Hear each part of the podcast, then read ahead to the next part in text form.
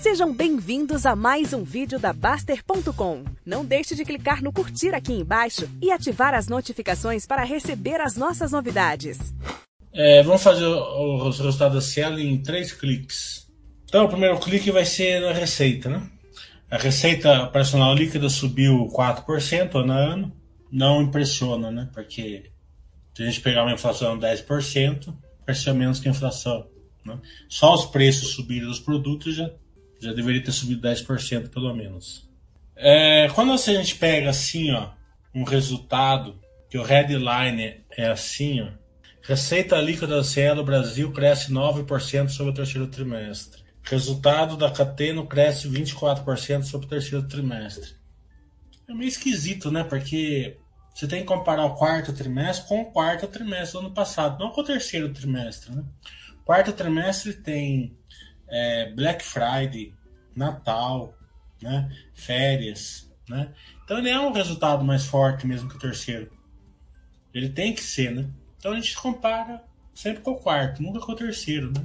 Então já né, não gosto quando a comparação vem assim. Coisa minha eu não gosto. Então receita não impressionou, né? Quando a gente vem aqui para os custos, gastos tal, a gente vai chegar aqui, aqui no EBITDA, né? Ó, o EBITDA veio um pouquinho melhor, 9%, em relação ao. O resultado operacional veio 9% em relação ao, ao, ano passado.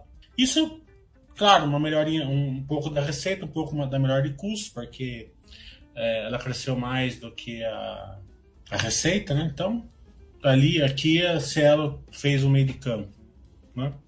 Que a gente chega aqui no resultado financeiro, ele ficou negativo, né? A força da Cielo sempre foi o resultado financeiro positivo por causa da antecipação de recebíveis. Então, o custo do capital da Cielo, a antecipação de recebíveis, não fez, não conseguiu suplantar esse custo. Antigamente suportava por muito, né? Hoje não conseguiu suportar. Mas daí quando a gente, por causa disso, quando a gente chega aqui, ó, resultado antes do imposto de renda, né? Ele já está menor do que ano passado, tá vendo? Se você comparar, porque ó, se comparar com, com o terceiro trimestre, ele vai estar tá maior. Porque o terceiro o quarto trimestre tem que ser maior do que o terceiro. Mas se você comparar com o quarto, que é a comparação certa, ele já está menor um pouquinho, né?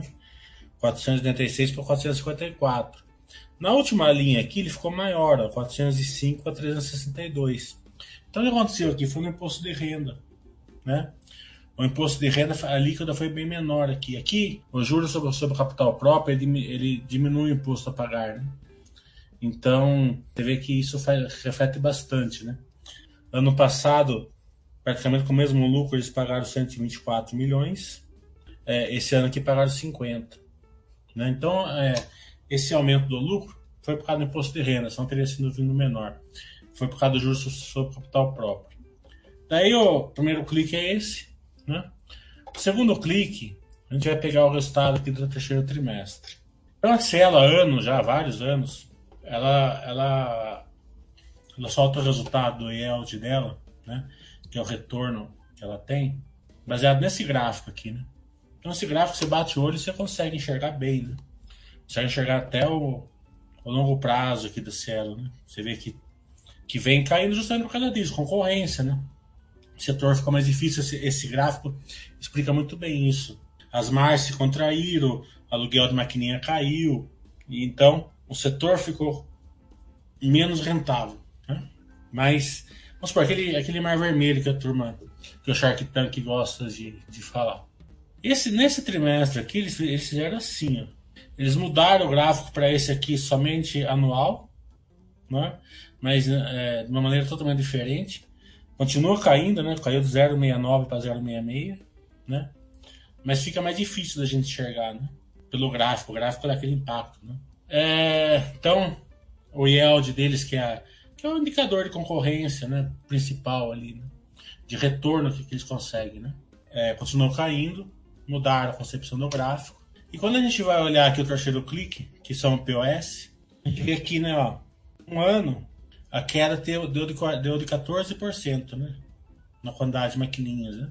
Só que se você olhar o gráfico, A queda foi bem pequenininha, né? 850 para 823, né? Porque eles separaram esse gráfico aqui, né? Eles colocaram as grandes contas do varejo em gráfico de vertical e os empreendedores fizeram na reta. Né? É difícil analisar um gráfico assim, né? Teria que vir as três, na minha, na minha cabeça, né? Teria que vir as três partes aqui com o mesmo tipo de gráfico, né? Porque a grande queda está aqui, né? No empreendedores, né? Justamente aonde no terceiro trimestre, na base ativa, encerrou o terceiro trimestre de 21, 11% inferior ao terceiro trimestre de 20 e 3% em comparação ao segundo trimestre. A principal razão é a mudança por concessão de subsídios para terminar de captura, que impacta principalmente as afiliações e segmento de empreendedores. Né? A gente já tinha detectado isso daí. Então, no terceiro trimestre, ela veio assim, né? Tá vendo? O gráfico como deveria ter vindo, né? As três, as três partes no mesmo gráfico que você consegue enxergar, né? Nesse daqui fizeram diferente. Então é isso, né? É, não empolgou na minha cabeça, né? Eu vi, eu vi aí várias pessoas falando que empolgou, para mim não empolgou. Claro que a gente separa, eu separo em duas questões, né? Preço é uma coisa, mas aquela geração de valor que eu falo, né? Que é o que eu olho, não empolgou, né? Não estou falando que não pode estar tá, ter um driver aí para cima e tal, que é o que o mercado olha, né? mas aquele aquela geração de valor que a gente fala assim, nossa, vamos colocar aqui porque essa empresa está gerando bastante valor para o sócio, não, pra, na minha visão, não empolgou.